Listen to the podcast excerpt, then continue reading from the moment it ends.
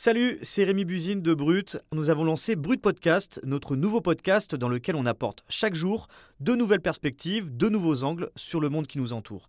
On y parle d'amour, de santé mentale, de pensée philosophique, de littérature ou encore de récits inspirants. Alors pour ne rien louper, abonnez-vous à Brut Podcast. Je vous dis à bientôt et bonne écoute. J'ai décidé de faire cette interview euh, sous réserve que ma voix soit modifiée parce que aujourd'hui il y a une réelle euh, répression et traque de militants, en tout cas de personnes qui essayent de mettre euh, les projecteurs sur ce qui pose problème, sur les industriels qui posent problème, sur la complicité réelle de l'État dans tout ça. On représente une menace ou en tout cas on dérange beaucoup. Poppy, comme elle se fait appeler par ses camarades activistes, c'est une militante écologiste. Elle a la trentaine et avec son collectif, elle participe depuis plusieurs années à différentes actions en France, comme il m'arrive d'en couvrir pour Brut. Qui est coupable? Le gouvernement est clairement hors la loi. Derrière ces murs se cachent ceux qui décident pour nous, ceux qui nous condamnent. Ça peut être des manifestations ou des blocages d'axes routiers en général, mais ça peut aussi aller plus loin. Poppy fait partie en fait de cette génération d'activistes qui délaissent les grandes ONG comme Greenpeace par exemple et décident de passer à des actions de sabotage. Alors le sabotage, c'est un acte politique qui semble redevenu incontournable dans certaines luttes écologiques. Depuis 2017, les autorités comptent des centaines d'actions. Ça peut être des intrusions sur des sites industriels ou sur des chantiers polluants, des incendies d'antennes 5G, des démontages de distributeurs de billets ou encore des dégonflages de pneus de SUV. Certains appellent ça de l'écoterrorisme, d'autres de l'éco-résistance. Je suis Rémi Buzine, journaliste pour Brut, et vous écoutez Défense de filmer.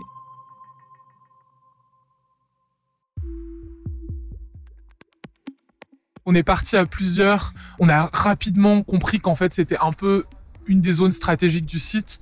C'était l'alimentation de ces machines-là. Donc à plusieurs, on est allé couper les câbles là-bas. Euh, c'était vraiment avec les moyens du bord. On avait des petites pinces coupantes. Et euh, il y en avait un qui avait un espèce de gros, euh, gros sécateur, quoi. Enfin, un peu une grosse pince. Il y a des engins de chantier qui ont été euh, mis à l'arrêt, quoi. Les vitres, elles ont été cassées. Le moteur a été endommagé. Bon, il y avait aucun moyen de les faire redémarrer. Ouais, il y avait vraiment l'idée de de mettre à l'arrêt le plus longtemps le, site, ou en tout cas qu'il y ait suffisamment de dégâts pour pas que ça reparte. Lors de ces actions, les militants sont masqués pour éviter d'être reconnus et condamnés puisque le sabotage, c'est illégal.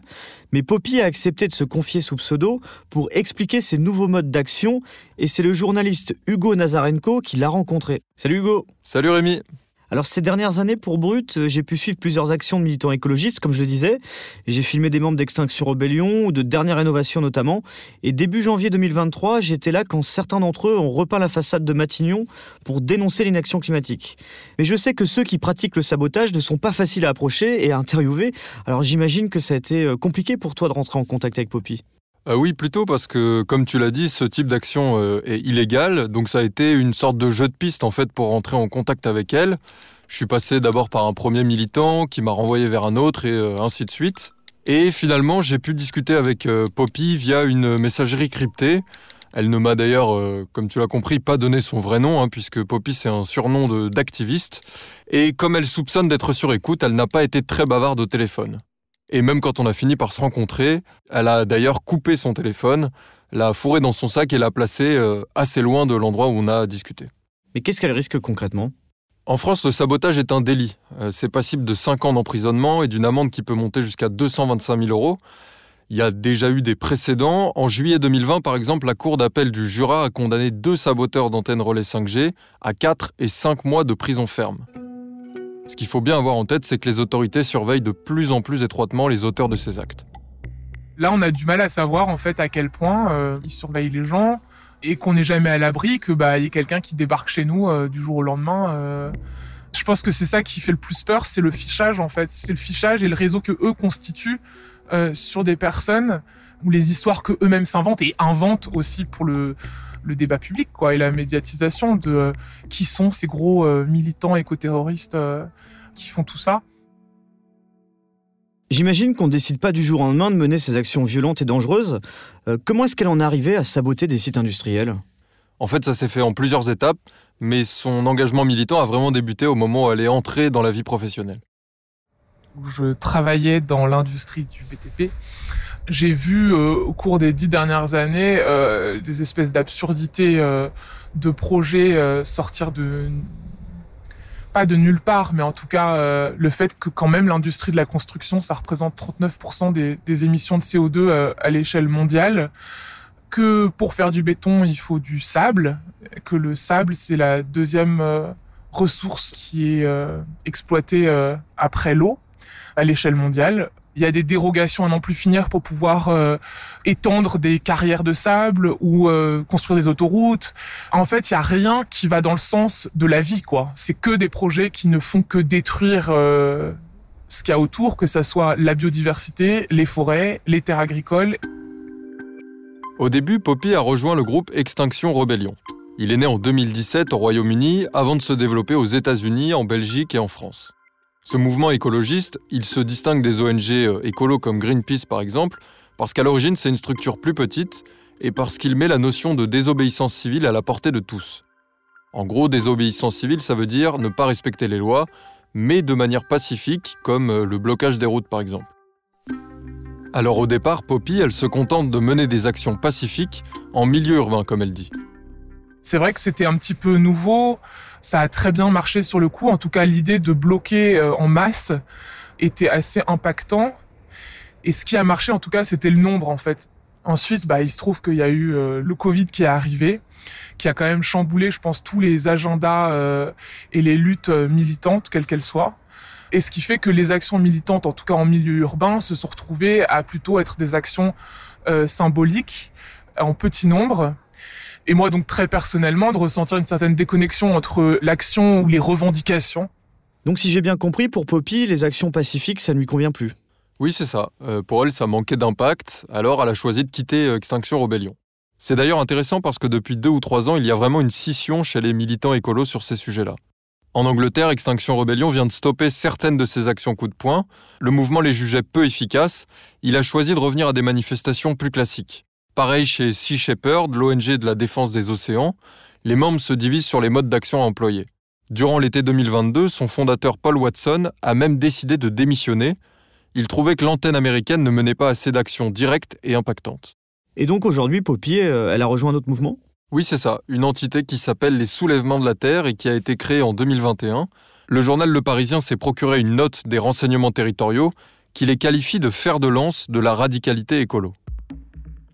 En France, les services du renseignement lui attribuent une vingtaine d'actions coup de poing en 2022, comme le sabotage de cimenteries ou de retenue d'eau pour des projets d'agriculture extensive. Poppy a participé au lancement du mouvement avec 150 autres personnes, issues de divers horizons militants le collectif avait lancé un appel populaire pour, je cite, reprendre les terres et bloquer les industries qui les dévorent. Avec les soulèvements de la terre, il y avait vraiment l'idée que ça parte du bas et que ça soit vraiment un soutien à des luttes locales dans la durée. Ce qui fait, euh, en tout cas aujourd'hui, je dirais pas le succès des soulèvements de la terre, mais on va dire sa particularité, c'est cette alliance des luttes il n'y a pas de groupe d'organisation qui va euh, euh, décider d'un acte de sabotage qui sera posé à tel ou tel endroit en fait. C'est vraiment le collectif ou le groupe euh, local qui a besoin d'avoir une lutte à un, endroit qui sera maître de ce qui va se passer.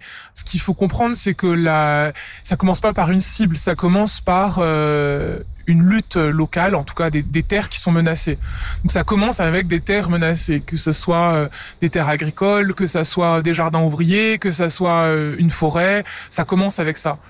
Et la question du sabotage, elle vient après en fait. S'il y a une pertinence quand euh, on juge nécessaire et qu'on a face à nous ce qui s'apparente à des armes, ben là on va poser des actes pour désarmer ces machines-là. Donc ça peut aller de éventrer des sacs de ciment, à euh, mettre à l'arrêt des machines, euh, des engins de sentier, euh, couper des bâches d'une bassine, couper des pieds de vigne.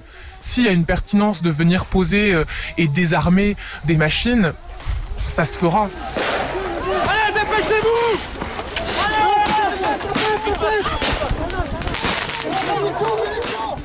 L'un des cas sur lequel est intervenu le groupe Les Soulèvements de la Terre récemment, c'est la lutte contre les méga-bassines de Sainte-Soline dans les Deux-Sèvres. C'est un projet de retenue d'eau demandé par des agriculteurs et qui a soulevé la colère de groupes écologistes locaux. Eux reprochent à l'agro-industrie de s'accaparer l'eau. Là-dessus, les militants du collectif sont venus en soutien pour apporter du monde et du poids à cette lutte, des ressources financières et aussi pour aider à saboter des canaux d'irrigation notamment. Les activistes définissent les grandes lignes de l'action en amont. Ils font souvent des repérages et sur place, les différents groupes échangent par talkie-walkie pour s'informer de l'arrivée de la police, pour dire quelle machine a été mise hors d'usage, un petit peu comme des commandos finalement. La logistique était sensiblement la même en juin 2021. Des militants des soulèvements de la Terre ont occupé et saboté l'usine Lafarge de Gennevilliers, l'un des fournisseurs de béton du Grand Paris. Poppy y était, elle a accepté de me raconter le déroulé de cette mission. J'avais été contacté par un ami proche militant euh, qui m'avait euh, parlé de, de cette action-là. J'ai reçu un message super tard dans la nuit pour avoir un lieu de rendez-vous. Et donc le lendemain matin, je me suis levé vraiment très tôt. Euh, Enfin, j'ai vraiment pas beaucoup dormi en fait. On avait très peu de, temps entre le moment où on a reçu le message et le moment où on a dû se retrouver le lendemain matin. Et donc on s'est retrouvé dans un parc où là on nous avait conseillé de pas prendre de téléphone en fait, de partir de chez nous euh, sans téléphone. Fallait faire attention euh, à pas se faire trop repérer euh, et euh, essayer de se, de se fondre un peu dans la foule du métro. Là, on a commencé à se tendre un peu parce que euh, on s'est rendu compte qu'en fait on avait quelqu'un qui nous suivait depuis euh, plusieurs stations de métro et qui était sorti au même moment que nous. Donc en fait on était en train d'essayer de semer quelqu'un. On avait sûrement un flic qui nous suivait. Et puis en marchant de plus en plus dans la dans vraiment la zone industrielle du port, on nous a distribué des combinaisons blanches. Là, il y a de moins en moins de personnes en fait qui euh, c'est surtout des énormes routes, des voitures partout, donc il y a de moins en moins de piétons. Et là en fait plus on avançait vers la zone où il y a toutes les, les centrales à béton et, et la cimenterie, et plus l'adrénaline elle a commencé vraiment à monter parce qu'on voyait des gens qui arrivaient un peu de partout.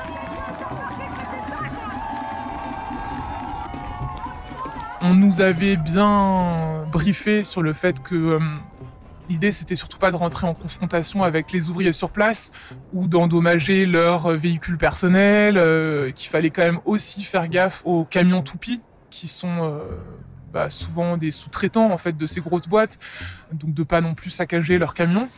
Donc ça, ça s'est passé dans la nuit. Il y avait un petit groupe qu'on a rejoint qui après s'être concerté en, en, assemblée, a décidé de cimenter les, rails de la cimenterie. Et donc dans la nuit, euh, là, on commençait à avoir un peu froid. Et puis euh, un certain nombre de sites avaient en fait bah, fait suffisamment pour mettre à l'arrêt euh, les machines. On a tous décidé de se dire bah là on va partir quoi. Et donc on a marché euh, pendant à peu près 20 minutes dans la nuit à 4 heures du mat.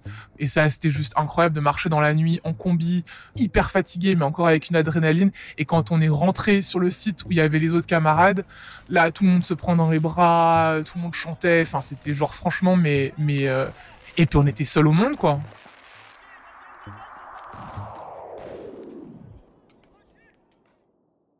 Ici, Poppy, elle a cimenté pour empêcher l'usine de tourner, mais le sabotage, ça recoupe aussi plusieurs réalités. Oui, c'est ça, il y a plusieurs nuances de sabotage.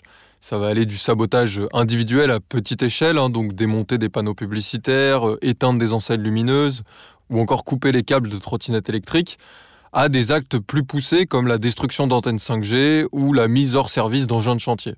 Est-ce qu'aujourd'hui, finalement, le sabotage est devenu l'arme principale de ces groupes d'activistes? Oui, en tout cas, ce qu'on peut dire de manière certaine, c'est que cette pratique explose et quasi exclusivement chez les militants écolos.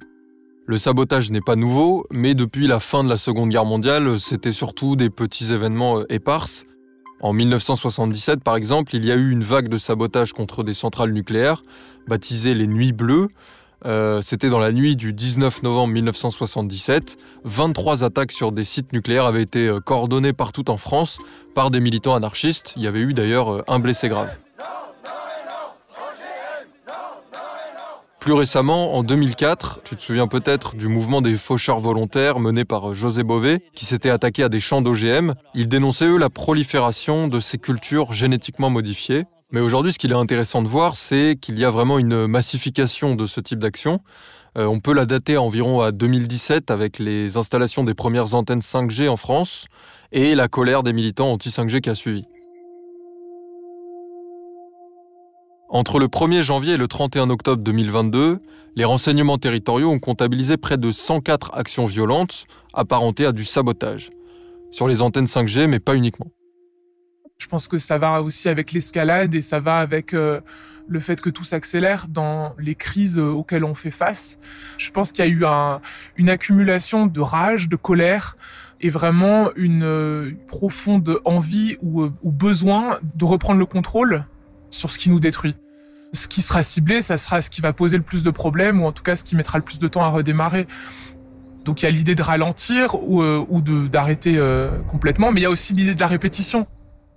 C'est le cas du chantier des méga-bassines dont je parlais un peu plus tôt dans l'épisode. Les actes de sabotage, les affrontements avec les forces de l'ordre et la présence physique des militants ont mis en pause, forcé le chantier pendant plusieurs semaines, même si euh, celui-ci a fini par repartir.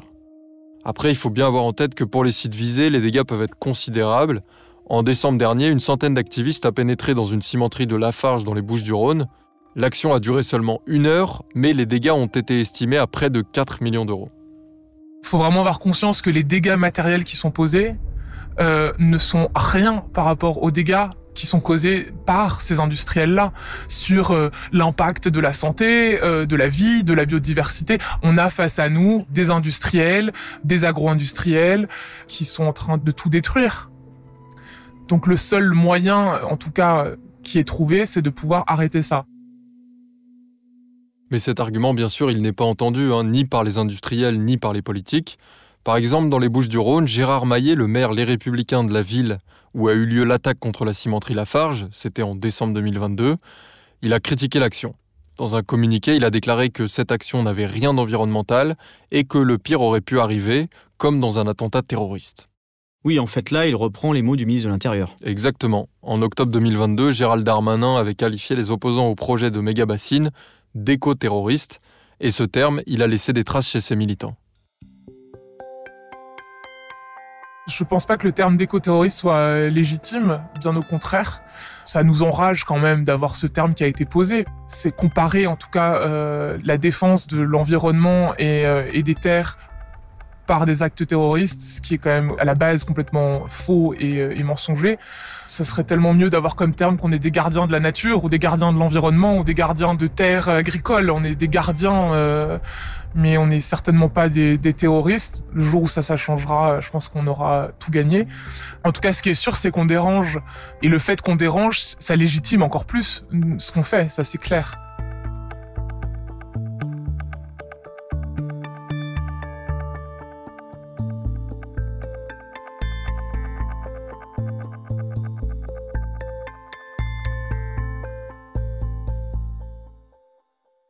Est-ce qu'il y a un turnover important du côté des militants? Parce que c'est vrai que au bout d'un moment, ils vont finir par se faire arrêter, la justice va passer, et en général, parfois, ils vont s'arrêter.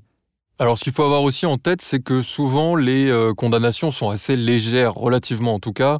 Euh, hormis, tout à l'heure, je citais l'exemple de ces deux militants euh, contre les antennes 5G qui avaient pris quelques mois fermes mais la plupart du temps, c'est du sursis ou des amendes. Donc finalement, c'est des militants qui reviennent euh, dans le circuit assez rapidement.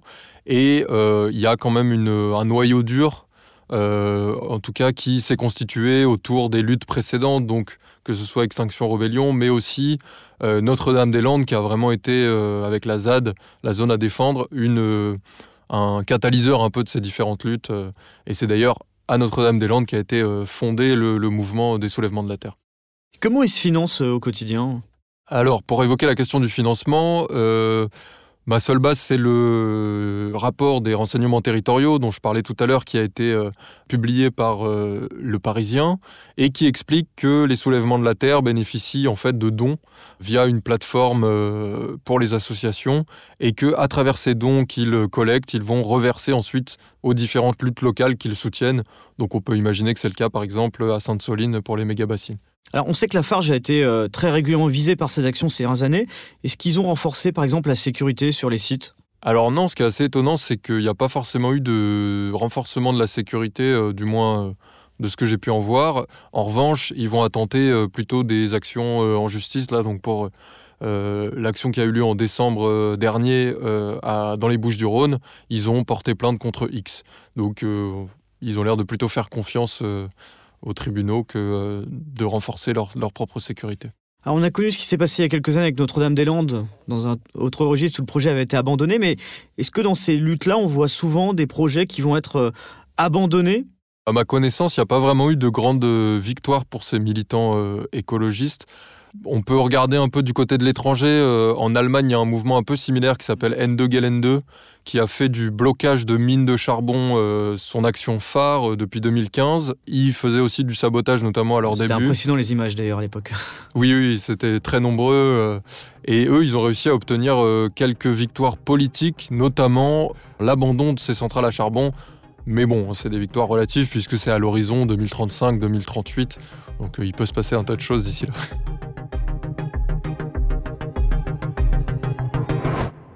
Le micro va ou les caméras ne vont pas Vous venez d'écouter Défense de filmer, un podcast original de Brut, Paradiso Media et Spotify. Pensez à bien vous abonner sur votre application pour continuer de nous suivre et ne rater aucun de nos épisodes.